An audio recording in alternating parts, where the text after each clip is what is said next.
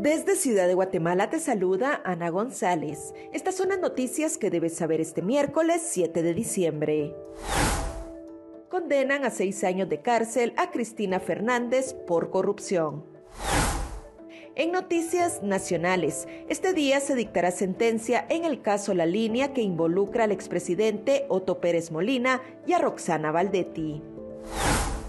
Diputados aprobaron el decreto que declara el 25 de mayo Día del Policía Municipal de Tránsito.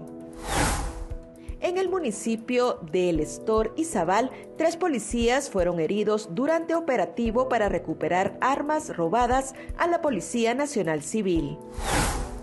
En nuestra sección de República Vive te damos algunas recomendaciones para la tradicional quema del diablo. También te contamos sobre los principales hechos históricos que marcan las efemérides de este 7 de diciembre.